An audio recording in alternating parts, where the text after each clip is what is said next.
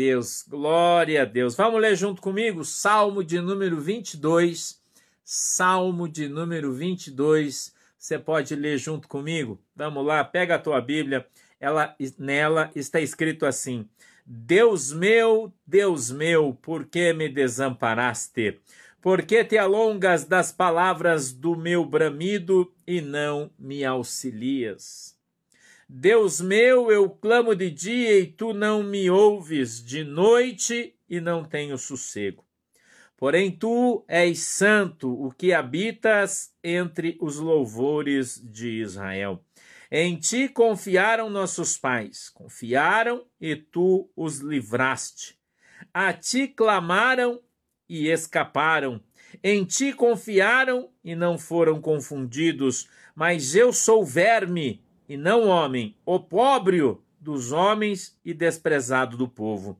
Todos os que me veem zombam de mim, estendem os lábios e meneiam a cabeça, dizendo: Confiou no Senhor, que o livre, livre-o, pois nele tem prazer. Mas tu és o que me tiraste do ventre, o que me preservaste, estando ainda aos seios de minha mãe. Sobre ti fui lançado desde a madre, tu és o meu Deus desde o ventre de minha mãe. Não te alongues de mim, pois a angústia está perto e não há quem ajude. Muitos touros me cercam, fortes touros de Bazã me rodearam, abriram contra mim suas bocas como um leão que despedaça o que ruge. Como água me derramei e todos os meus ossos se desconjuntaram. O meu coração é como cera e derreteu-se dentro de mim. A minha força se secou como um caco e a língua se me pega ao paladar e me puseste no pó da morte. Pois me rodearam cães, o ajuntamento de malfeitores me cercou, transpassaram-me as mãos e os pés. Poderia contar todos os meus ossos, eles vêm e me contemplam. Repartem entre si as minhas vestes e lançam sorte sobre a minha túnica. Mas tu, Senhor, não te alongues de mim, força minha, pressa-te em socorrer-me. Livra a minha alma da espada e a minha predileta da força do cão. Salva-me da boca do leão, sim, ouve-me desde as pontas dos unicórnios.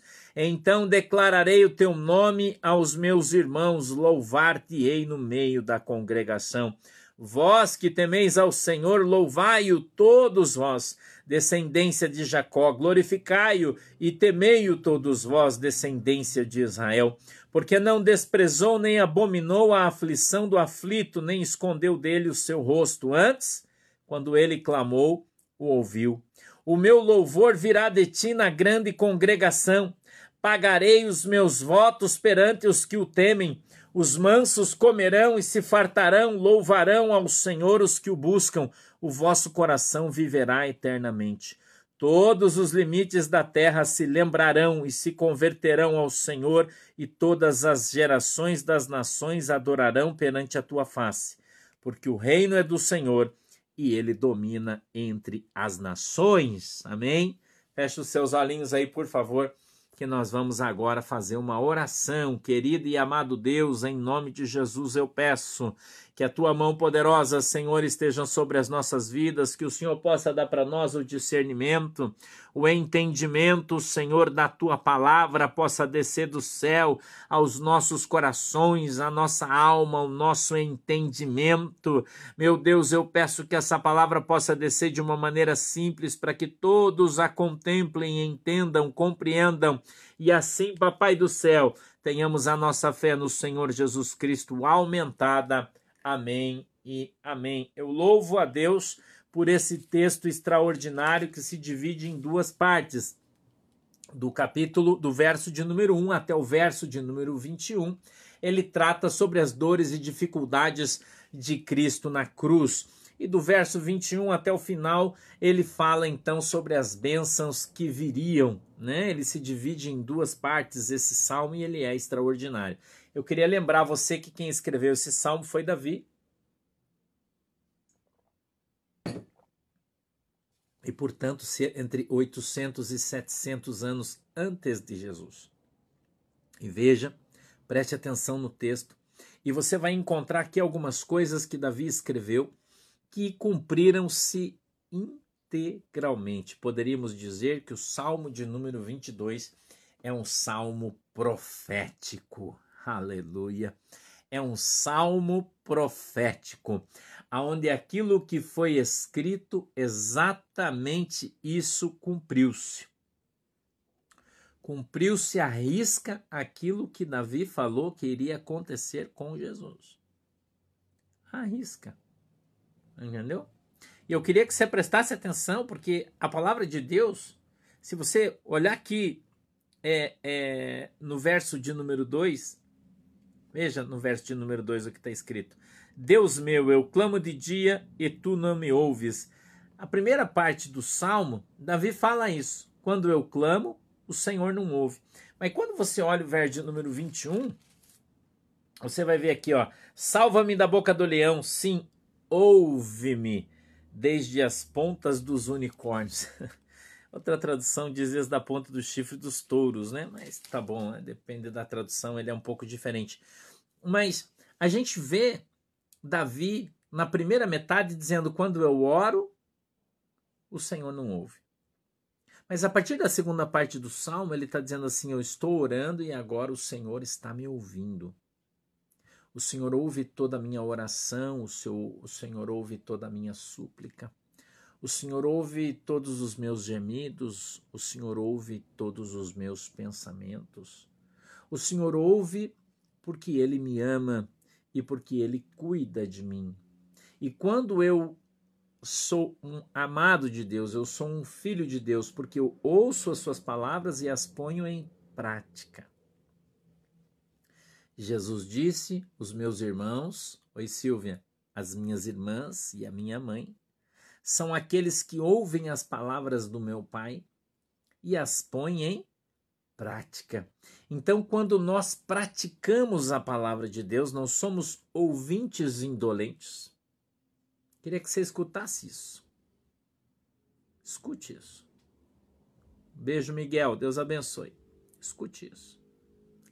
Quando nós queremos demonstrar o amor que temos no nosso coração pelo nosso Deus, qual é a atitude correta? O que nós devemos fazer? Nós devemos cumprir a palavra de Deus, vivê-la, colocá-la em prática, buscar o conhecimento. A Bíblia diz: conhecei e prosseguir em conhecer ao Senhor.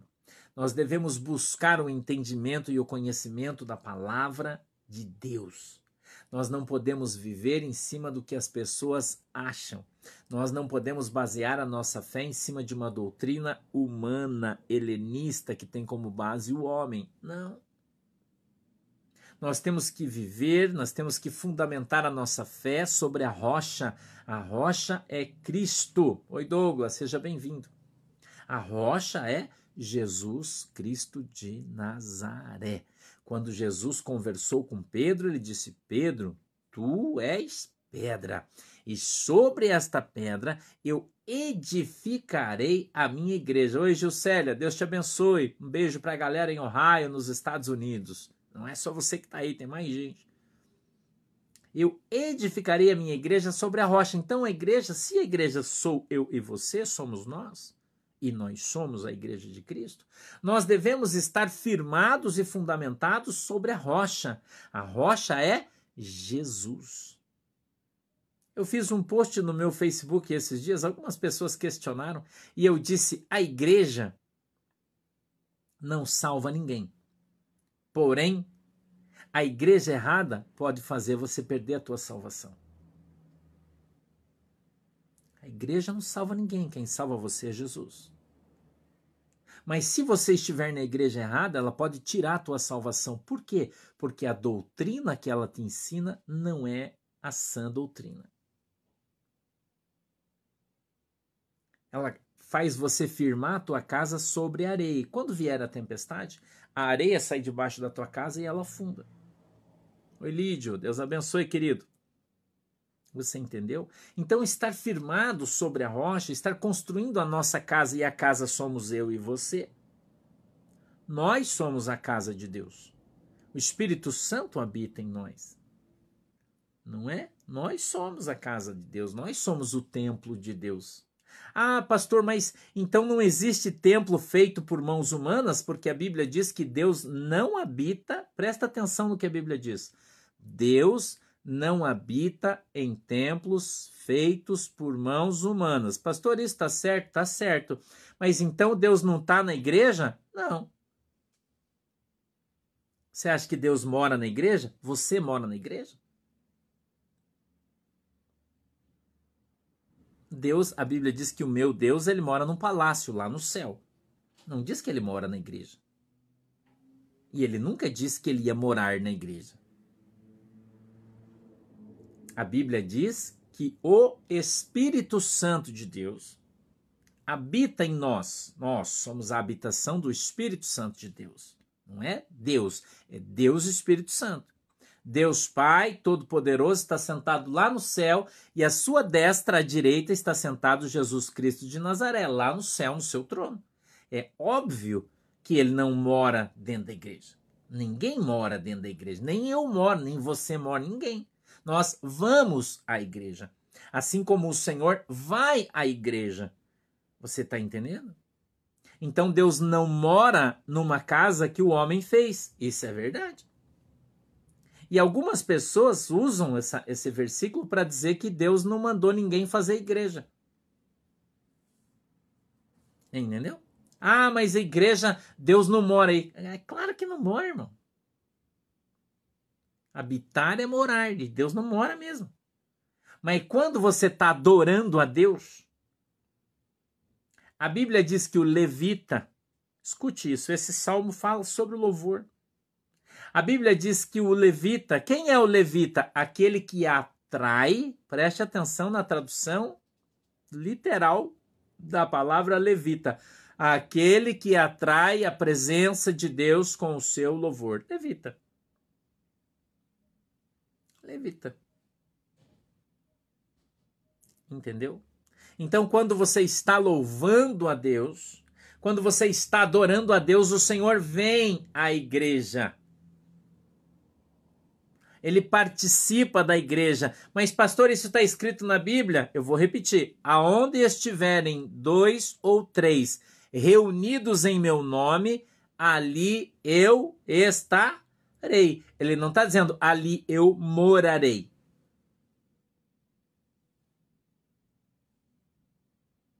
Hum? Porque a igreja em células não é bíblica, irmão. Por isso, para responder a tua pergunta porque a igreja em células não existe na Bíblia. Por isso. E como um biblicista que sou, eu não posso admitir uma heresia. Mais uma vez, eu estou falando sobre a sã doutrina.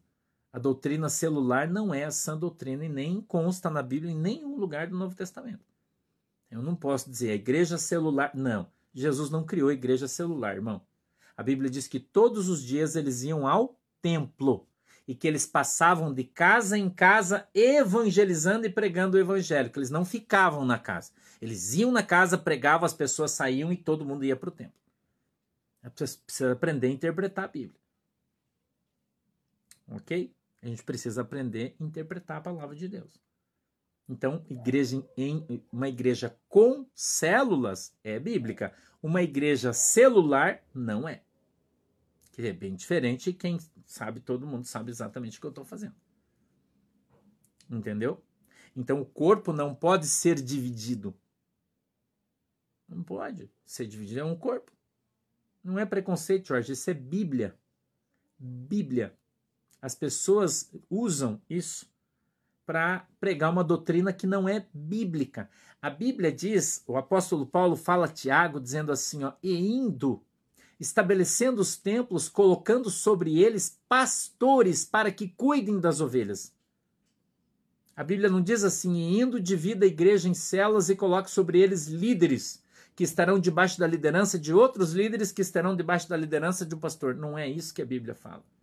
Fazer reuniões em casa não é errado, desde que sejam cultos dirigidos por homens e mulheres de Deus ok? Você pode até ter uma igreja em casa, não tem problema, mas tem que ter um pastor que cuide dela. Essa é a questão bíblica. Ok? Então, líder de célula não existe na Bíblia. Líder de célula não pode cuidar de ovelha. Líder de célula não pode dirigir pessoas. Isso está errado. Isso é uma heresia, uma mentira. Isso é uma invencionice da igreja, da nova igreja que está aí, infelizmente, para crescer. Porque, como não tem pastores, aí eles abrem célula. E daí, célula põe qualquer um para cuidar. Mas a Bíblia diz que quando o pastor não cuida das ovelhas, vem o lobo e as arrebata. Entendeu? Então você pode ter uma reunião em casa, você pode ter uma reunião, desde que seja um obreiro habilitado da igreja a fazer aquela reunião e todos vão se reunir no culto, na igreja, participam da Santa Ceia juntos, na igreja, é um corpo. A Bíblia diz: poderia a boca comer sem o pé? Poderia a boca comer sem a mão? Não é isso que a Bíblia fala, irmão? Então, como é que você, com uma igreja celular, tem um aqui, um ali, um lá, um lá, e todo mundo é da mesma igreja? E participa tudo junto? Você está todo mundo separado. Não está debaixo da autoridade do pastor. Como? Explica para mim. Você sabe por que, que as igrejas abrem céus? Porque eles não querem pagar aluguel e não querem pagar o salário de um pastor. Eles querem lucrar muito com a igreja e eles não querem dividir esse dinheiro. Por isso eles abrem uma célula. A verdade é essa. Isso é, isso é uma, uma, uma oportunidade administrativa para multiplicar a capacidade de, de armazenar pessoas sem custo. Isso é célula. Ok? Igreja raiz, irmão, abre a congregação, põe um pastor ou um, ou um presbítero que é preparado, é o que a Bíblia diz que deve, né? um presbítero, marido de uma mulher só, homem de bom testemunho, que é posto sobre as ovelhas. É isso que a Bíblia diz. A Bíblia não fala sobre líder, que é piada de, de porcaria, que está aí um, seis meses na igreja, fez dois cursos e vai cuidar de cinco almas, se ele não sabe nem cuidar de si mesmo. Ele é um neófito. A Bíblia, inclusive, é alerta. Na carta a Timóteo, assim: não coloque sobre as igrejas um neófito ok? Para se formar um pastor que preste a 8, 10 anos para você formar um cara. Você não pode pegar um cara com seis meses que é crente, aceitou Jesus ontem, batizou no passado e vai gerenciar a vida das pessoas. Como assim? Ah, mas ele ganhou, ele cuida. Onde está na Bíblia? Onde está na Bíblia, irmão? Isso é uma heresia. Isso é um, uma, uma vulgaridade bíblica. Entendeu? É isso que a Bíblia diz. Ah, mas Davi foi ungido com 14 anos. É, mas só se tornou rei aos 30. Isso é Bíblia, irmão. Entendeu? Isso não é preconceito. Isso é Bíblia. Sacou? Como nós somos biblicistas, cristocentristas, nós temos que pregar aqui o que a Bíblia diz. E não o gerenciamento humano que estão sendo feito nas igrejas aí. Que principalmente as pretas que fazem isso. Entendeu? Daí o cara fica, vem para a igreja em célula, fica debaixo do líder, né? o líder não tem experiência, não tem responsabilidade, o cara se confessa com o líder, passa uns dias ali, o líder vai lá, conta aquele, aquela coisa que o cara contou, espalha, aquela ovelha fica braba, perdeu, desviou-se. Quantas pessoas vão para o inferno por causa disso? Porque estão sendo tratados por neófitos. Neófitos. A Bíblia diz: não coloque sobre as pessoas um neófito. A Bíblia é clara. Ok? a Bíblia é clara. Certo? Então, o pastor é que tem que cuidar das ovelhas. Você olha aqui a nossa igreja Porto de Cristo, a igreja virtual. Nós temos vários pastores e pastoras que atendem vocês pelo telefone. É virtual, mas são pastores. Formados, a grande maioria deles são teólogos, são formados, estudados, experimentados, pessoas adultas, casadas, têm um marido só, tudo como a Bíblia diz que tem que ser. Entendeu? todo como a Bíblia diz que tem que ser. É assim que tem que ser. Não pode pôr um Zé Ruela, ah, mas não tem quem atender, vamos pegar o Chico o João, que eles já estão mais adiantadinho. Isso é uma célula. Ok? Então não existe base. Neófito é quem não conhece a Bíblia, irmã. Neófito é quem chegou hoje. O cara chegou ontem, quer sentar no ônibus cheio, entrar no ônibus cheio, sentar na janela e dando tchau, dizer que é líder. Entendeu? É isso, tá? Então a gente olha para esse texto e vê aqui o apóstolo Paulo, o perdão, o nosso irmão Davi, ok? E vê aqui o nosso irmão Davi nos ensinando e nos exortando a respeito da palavra de Deus. Nos ensinando e exortando a palavra de Deus. E nós precisamos então olhar esse esse texto. E eu queria já ir, porque a gente não pode perder muito tempo, né? A gente não dá para perder muito tempo. Eu queria que você fosse comigo no verso 16. Se você puder fazer a gentileza de ir junto comigo. Vamos junto comigo? Versículo 22, 16. Vamos lá? Vamos lá? 22, 16. Eu queria trazer algumas, alguns versos aqui para você que eu acho que são importantes no texto, tá? Pois me rodearam cães. Presta atenção no que o texto está falando. Pois me rodearam cães. Ponto e vírgula. O ajuntamento de malfeitores me cercou transpassaram-me mãos e pés. O nosso querido irmão é, Davi, ele está aqui nos relatando o que iria acontecer ao redor da cruz. É muito importante esse texto. Eu queria que você prestasse atenção. Tá? Muito importante esse texto. Então, o que é me rodearam os cães? Tinha um monte de cachorro em volta de Jesus? Quem você acha que são os cães aos quais a Bíblia se refere. Você acha que são os totozinhos que estão ao redor da cruz? É isso que você acha que ele está falando? Hum? A expressão hebraica para é, cães, a expressão hebraica cães, escute aqui, ela é empregada para os adeptos do paganismo de Canaã. Entendeu? Essa expressão, ela era adotada no hebraico para definir, para dar nome aos pagãos que eram de Canaã, cães. Então, a Bíblia nunca disse que os cachorrinhos não iam entrar no céu. E veja que tem uma alusão diferente, uma palavra diferente no grego, no Novo Testamento, quando a, aquela, aquela senhora vem e diz assim: Ah, mas os cachorrinhos comem das migalhas que caem da mesa. Você lembra do texto? Lembra? Então ela fala cachorrinho, ela não fala cães. Por quê? Porque é uma palavra diferente para os cachorrinhos. Entendeu? Então, a Bíblia nunca disse que os cachorrinhos não iriam entrar no céu. Nunca disse. Ela disse os cães. Então, os cães a quem a Bíblia se refere é na, no hebraico, e aqui a gente, esse texto é no hebraico, originalmente escrito. Entendeu? Originalmente escrito esse texto no hebraico, é muito importante a gente entender e fazer a tradução correta do texto certo? Então, essa palavra cães era aplicada no, no, no hebraico aos pagão, pagões que viviam em Canaã. Certo? Então, futuramente, quando Jesus viesse a ser crucificado, Canaã era, tava, era Jerusalém. Jerusalém estava no meio de Canaã. A terra prometida de Deus, que era Israel. Então, aqueles que não criam em Cristo, que eram os pagões, eles eram chamados de cães. Você entendeu? Nós temos um outro texto aqui que fala sobre isso. No verso 20. E ele fala assim, ó: Livra a minha alma da espada e a minha predileta da força do cão. Aqui já, já é uma outra tradução. E quando ele fala espada, a tradução correta, livra-me da destruição. A tradução no hebraico, né? Espada, aqui traduzida como destruição. E ele continua ainda dizendo assim: é cão, cão, talvez aqui ele esteja se referindo a Satanás. Talvez ele esteja aqui se referindo a Satanás, não tem certeza nessa tradução.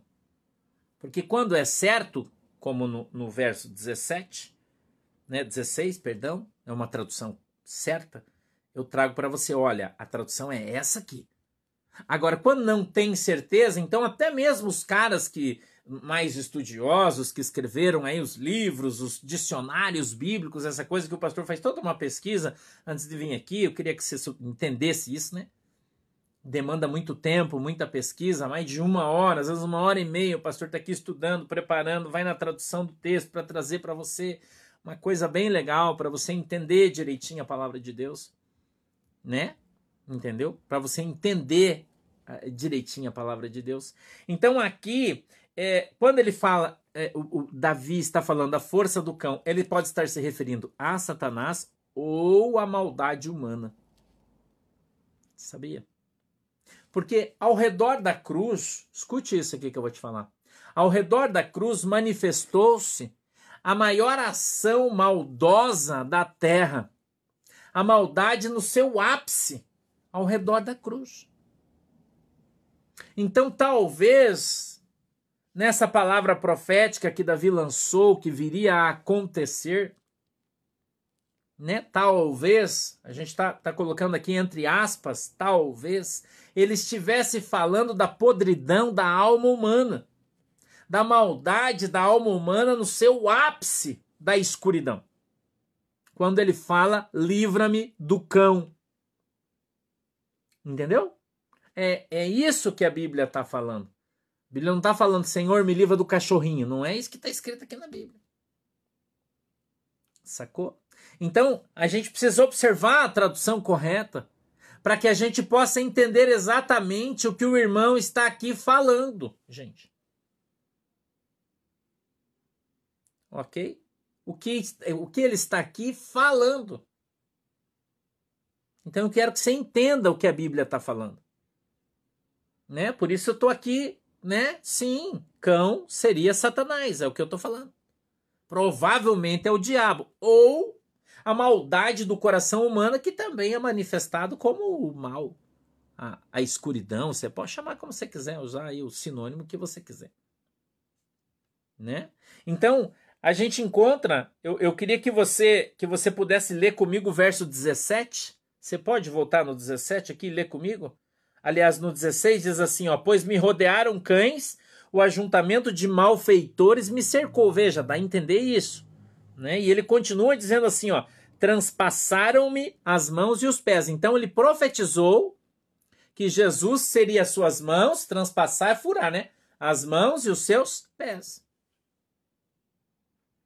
Então veja que já foi. Veja que, que isso aconteceu de fato. Não, Márcia, daí lá é, é lá é grego. Veja como é, como, como é complicado, né? Daí lá no Novo Testamento é o grego. Mas, Marco, o cachorro não come seu próprio vômito? O seu cachorro não come? Quem tem cachorro sabe que ele come. Se ele comer alguma coisa, ele vomita. E aí depois ele vai lá e come de volta. Jesus está usando uma figura de linguagem. É, mas é outra coisa. Lá, o Novo Testamento é grego, é, é outra linguagem, é outra coisa. Aí Jesus está falando que você se libertou do pecado, depois você foi lá e pegou o pecado de volta. É isso que ele está falando, é uma figura de linguagem. Entendeu? Quando ele disse, comparou-se ao cão que vomitou e foi lá e comeu de volta. Então ele está falando, comparando as pessoas, fazendo um comparativo, que você foi lá, se, Jesus libertou você do diabo, do pecado, daí quando você estava limpinho, você voltou lá e pulou no colo do Satanás de novo. É isso que ele está falando, é uma figura de linguagem, são coisas diferentes. Entendeu? São coisas diferentes, são palavras diferentes, num contexto diferente. Tá bom, Marcos? É, é isso que a palavra está dizendo lá, tá?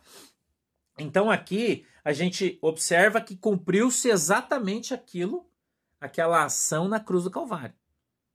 Né? Aquela ação na cruz do Calvário. Então ele está falando que foram transpassados as suas mãos, seus pés. O 17 ele diz assim: ó, poderia contar todos os meus ossos, eles vêm e me contemplam. Então aqui Entendeu? Quero que você preste atenção. Aqui o que é que ele está falando? Poderia contar todos os meus ossos. Por quê? Porque Jesus estava bem magrinho. Jesus, quando foi crucificado, ele estava bem magrinho, tá? É, ele estava magro, ele estava flagelado e ele estava nu quando ele foi crucificado. Ok? Certo? Ele estava então fragilizado. Você está entendendo? Ele estava então. A gente está no Salmo 22, irmã, tá? Salmo 22, estamos no verso 17, tá?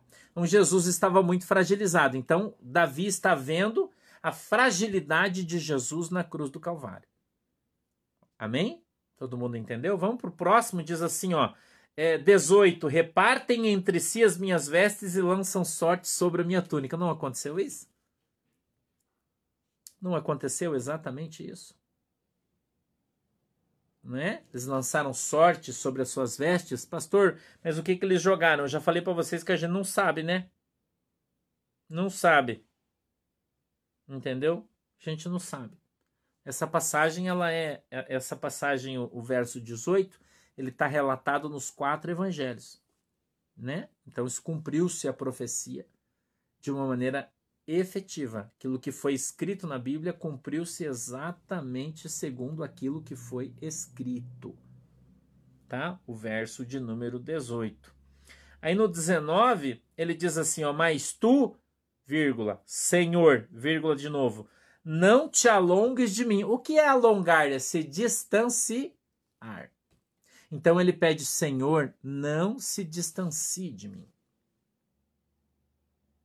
Senhor, não se distancie de mim. Aí você pode olhar para mim e dizer, mas pastor, nós não somos o templo do Espírito Santo e o Espírito Santo não habita em nós? Sim, mas nós só passamos a ser o templo do Espírito Santo depois que Jesus morreu e ressuscitou. Aqui a gente está aí 1800 anos antes, eu não lembro direito quanto é o tempo.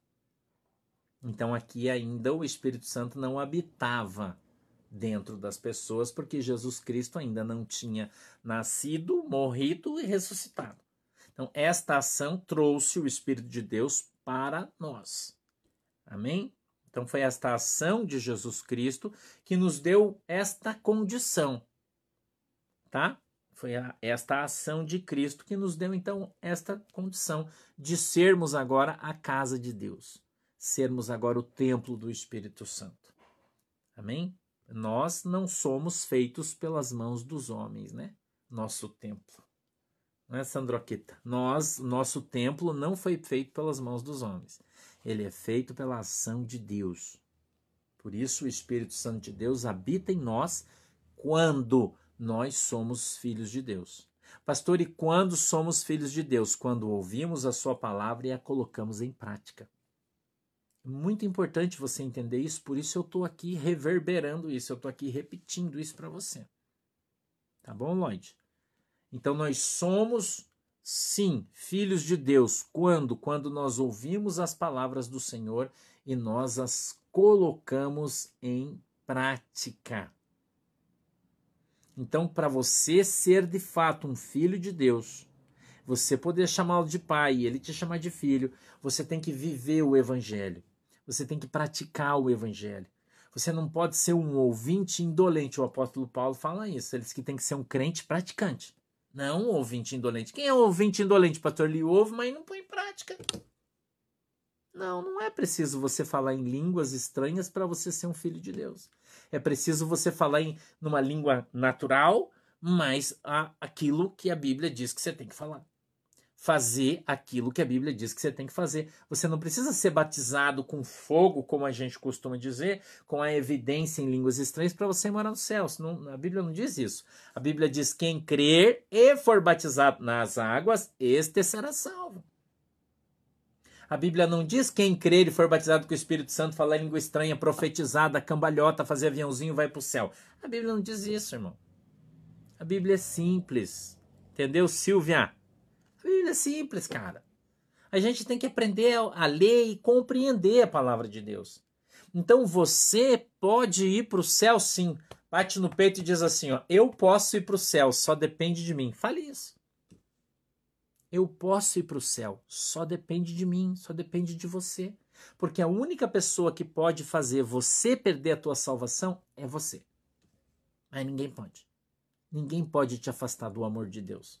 Ninguém pode te afastar da tua fé, só você pode.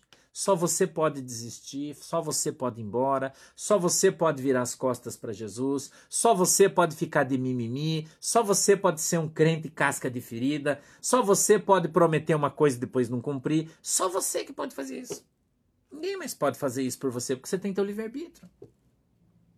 A Bíblia diz que Jesus morreu por todos. A Bíblia diz que o Senhor deseja que todos cheguem ao pleno conhecimento da verdade para que sejam salvos. Então todos podem ser salvos. Mas então, pastor, o que é que eu preciso fazer para que eu seja salvo? Crê no Senhor Jesus Cristo e será salvo tu e a tua casa. Então, quem crer e for batizado será salvo. A Bíblia é simples assim. Não tem mais de longa. Ai, pastor, mas eu não sou dizimista, eu vou ser salvo? Se você crer no Senhor Jesus e for batizado, sim. O dízimo não implica na tua salvação. Entendeu? O dízimo não implica na tua salvação. Pastor, mas eu fui batizado quando eu tinha oito dias de vida, esse batismo vale? Não. Pastor, mas eu fui batizado na igreja presbiteriana, eu tinha 30 anos, jogaram uma água na minha cara, esse batismo vale? Não. O batismo para arrependimento de pecados é por imersão. A palavra batismo significa emergir ou submergir, se preferir. Entendeu? Se você não foi batizado assim, você precisa fazer isso. Precisa fazer. Eu fui batizado na igreja católica. Mas a pergunta que eu vou fazer para você é o seguinte: quando eu fui batizado, eu tinha oito dias. Oito dias de vida quando eu fui batizado na igreja católica. Eu tinha escolha? Você teve escolha? É uma pergunta que eu vou fazer para você. Você teve escolha quando você foi batizada? Quando era criança, com oito dias? Você tinha pecados quando você foi batizado? Porque a Bíblia diz que o batismo é para perdão de pecados. Então, se você não tinha pecado, que pecado foi perdoado quando você tinha oito dias? A Bíblia diz que do, destes, né, das crianças é o reino dos céus. Então, quando é que você deve ser batizado? Você é cristão? Jesus se batizou com 30 anos. 30. No Rio Jordão. E ele foi afundado pelo João Batista por imersão. A Bíblia é clara. Entendeu? A Bíblia é clara. Então, se você foi batizado quando você era bebê, quando você crê no Senhor Jesus Cristo, você precisa agora, agora que você tem consciência, agora que você tem consciência da palavra de Deus, e a gente não pode confundir, algumas pessoas falam, ah, mas o ladrão da cruz não foi batizado. Você acha, irmão, escuta o que eu vou falar para você, que Jesus ia falar para o ladrão morrendo na cruz, dizendo, ó, oh, desce da cruz, vai se batizar, Deus te salva? Não. Então, a gente chama da salvação do ladrão da cruz, é aquele cara que está na UTI, aquele cara que bateu o carro e está morrendo. Agora, você está dentro da igreja, congrega, vai para lá, não batizou, Deus vai dizer, ah, mas e o ladrão da cruz? O ladrão da cruz estava pregado na cruz, você estava pregado também? Você não foi se batizar porque você estava pregado, é isso? Não? Então você não vai entrar no céu. A Bíblia é clara, irmão. Quem crer e for batizado. Por quê? Porque o batismo é uma afirmação da sua fé, de que você de fato está arrependido. E que você está arrependido, irmã Célia Naldinho. Você batizou com 15 anos, muito bem, mas você mergulhou na água. Foi batizado em nome do Pai, do Filho e do Espírito Santo, afundou na água, saiu de volta. Se não, tem que fazer de novo. Entendeu? Se não, tem que fazer de novo. Então, essa é a função da igreja, batizar você. Entendeu? É isso. Então, é uma declaração pública de fé. Obrigado, Isaac. É isso aí mesmo. Entendeu? Então, a gente precisa aprender, né? Nós temos dogmas da igreja. Eu falei no começo para você sobre a sã doutrina, que é a que Jesus Cristo ensinou. Entendeu?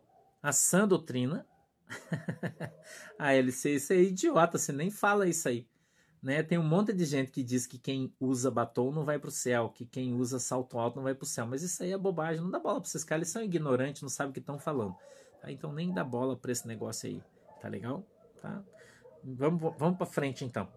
Tá legal? Então, a Bíblia diz, é, aqui no verso 21 diz assim, ó, salva-me da boca do leão. Sim, ouve-me desde as pontas dos búfalos, ou dos, da, do chifre dos búfalos, ou dos unicórnios. Ele está dizendo assim: Deus vai ouvir a tua voz em todos os lugares. Tá? Em todos os lugares. O, a, o batismo, irmão, ele não tem nenhuma implicação com a tua vida. Nenhuma.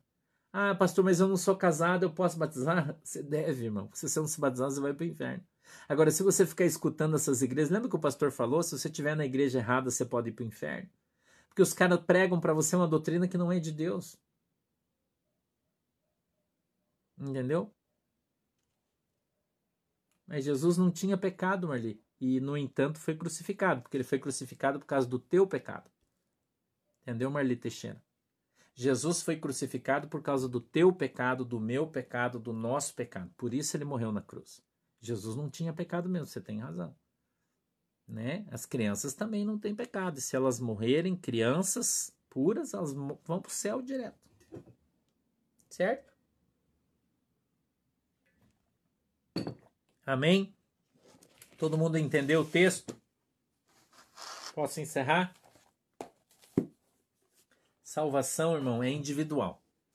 Ou você crê e cumpre o que a Bíblia diz no Novo Testamento, ou você está em maus lençóis. Entendeu? Se você não se batizar de novo, Eliana Sauer, não. Se você não se batizar, não aceitar Jesus Cristo como teu Senhor e Salvador, você precisa fazer isso. E batizar-se nas águas para arrependimento de pecados, não. Se você é, é, as pessoas acham né, que sem cumprir o evangelho, mais uma vez eu vou dizer, vou repetir para você, presta atenção no que o pastor vai dizer. Jesus disse: As minhas irmãs, os meus irmãos, a minha mãe, são aqueles que ouvem a palavra de Deus e as põem em prática. Entendeu? E as põem em prática. Então, se você não colocar em prática o que a Bíblia diz, você não pode pôr em prática o que a Igreja Católica diz, o que a igreja evangélica diz, o que a igreja batista diz, o que a igreja presbiteriana diz. Não. Se o que eles estão dizendo não está de acordo com as escrituras, você deve ficar com as escrituras. Claro, Gutão. O é nós. Entendeu? Então você precisa estar de acordo com as escrituras, não com a religião que está aí fora. A religião não salva ninguém, quem salva você é Jesus. Entendeu? Quem salva você? Jesus Cristo de Nazaré. Então você tem que crer no Senhor Jesus e batizar-se. Precisa ser batizado, tá bom? Precisa ser batizado, tá? Então precisa ser batizado. Depois que acabar a pandemia, que a pandemia acabar, esperamos que acabe logo, né? Nós vamos começar a viajar com a igreja itinerante. Nós vamos aí pelas cidades, pelos estados, fazendo batismos. Vamos em todos os estados do Brasil, onde nós tivermos povo, né? É claro, todos os estados, né? E vamos estar fazendo batismos aí, tá? Vamos avisar com antecedência as cidades onde a gente vai estar. Tá, vai estar tá lá o pastor, o pastor Fabiano, o pastor Vanderlei. Vamos fazer culto, vamos fazer, vamos batizar todo mundo, vamos orar por cura e ver Jesus curar todo o povo, libertar, vai ser uma glória, tá? Então a gente vai fazer isso aí depois que acabar a pandemia, nós vamos estar, tá, né, viajando aí e batizando todo mundo. Então você que deseja se batizar, tenha um pouco de paciência, depois que acabar aí a pandemia, nós vamos para o Rio Grande do Sul, para Santa Catarina, para São Paulo, Rio de Janeiro, Salvador, Manaus, nós vamos viajar aí por todos os estados aonde a gente tiver um povo, né? E se a gente não ir aí até na tua cidade, você vem até onde a gente vai estar, que nós vamos estar bem perto de vocês aí e vocês vão conseguir. Vamos fazer grandes cultos aí, ajuntamentos, né? Fazendo batismo coletivo, um monte de gente, Minas Gerais, São Paulo, por todos os lugares a gente vai estar tá indo, entendeu? Então você vai poder estar se batizando aqui na nossa igreja com os seus pastores aí, tá bom? Vamos fazer isso. Goiânia, Brasília, em todos os lugares. Onde a gente tiver um povo reunido, nós vamos estar tá lá. Tá? Então vocês tenham um pouquinho de paciência, que assim que passar a pandemia, nós vamos estar viajando e vamos estar fazendo isso, tá legal? Vocês podem ter certeza que a igreja virtual do Pôr de Cristo vai chegar aí onde você está. Se você é nossa ovelha, se você congrega conosco, né? Quando a gente vai a, começarmos a viajar, então nós vamos fazer as inscrições para o batismo e aí a gente vai ver a quantidade de pessoa que tem por cidade. Na cidade onde tiver mais gente naquele estado é onde a gente vai. E aí as ao redor vão lá e a gente vai fazer então grandes batismos, entendeu? É isso que a gente vai fazer. Vamos tomar café junto, vamos bater papo, vamos tirar foto, vai ser uma glória, tá bom? Então vocês fiquem tranquilas aí que vai dar tudo certo.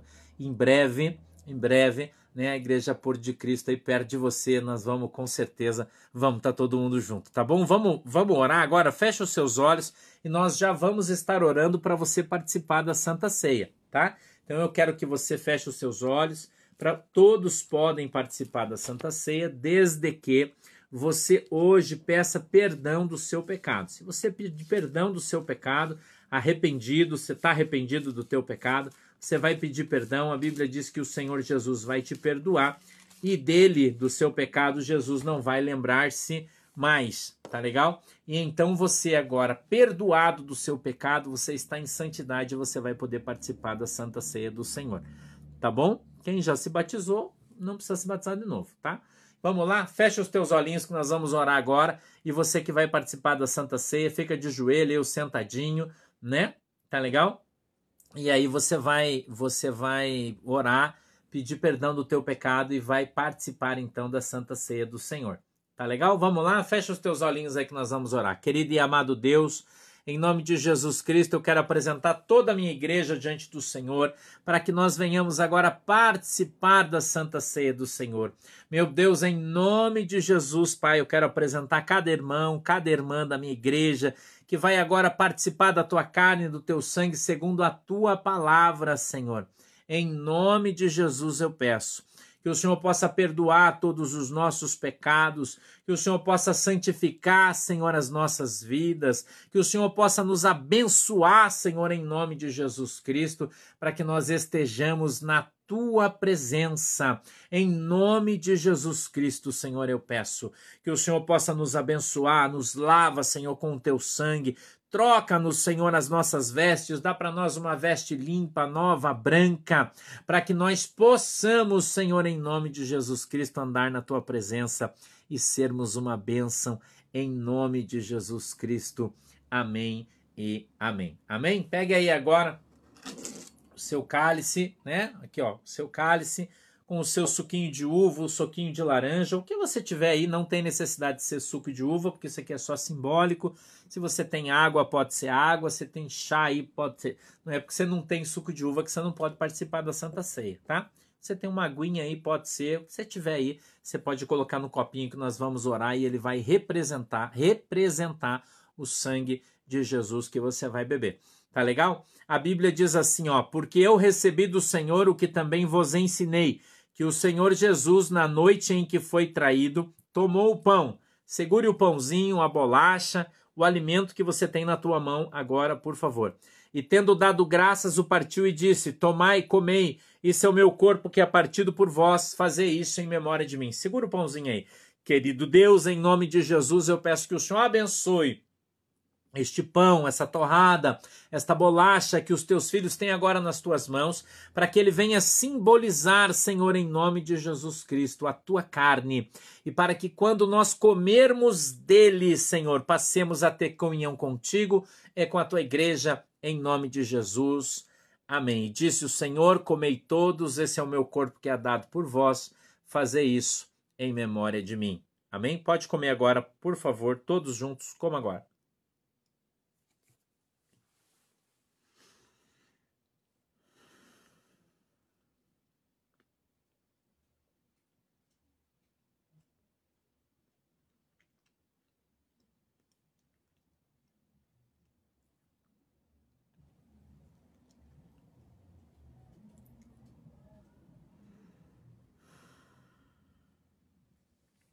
Amém?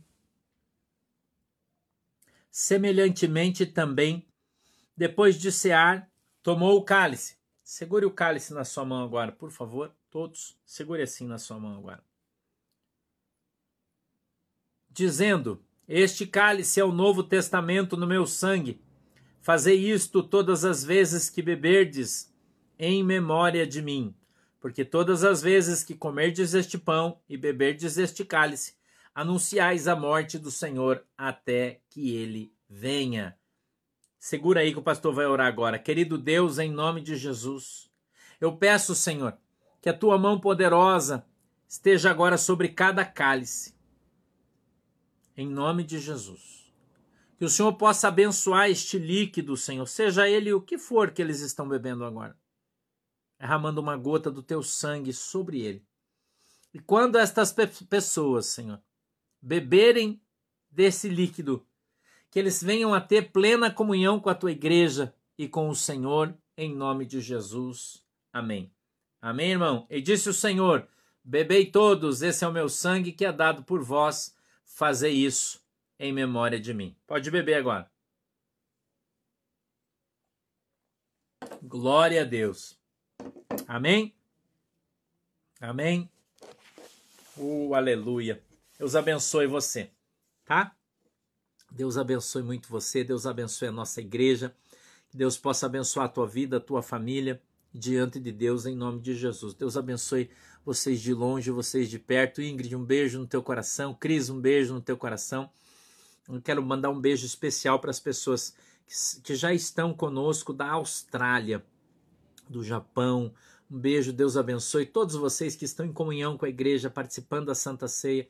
Louvado seja o Senhor pela vida de vocês. Deus os abençoe muito, muitas vezes, tá bom? Todos os irmãos que estão fora do país, na América, na Europa, na Oceania, né? Todos os irmãos que estão unidos num corpo só, como nós estamos agora, reunidos todos em nome de Jesus. Que Deus possa abençoar você no Brasil, fora do Brasil que Deus possa abençoar cada um de vocês. Fiquem com Deus, em nome de Jesus. Tá bom? Vamos fazer uma oração agora, todo mundo?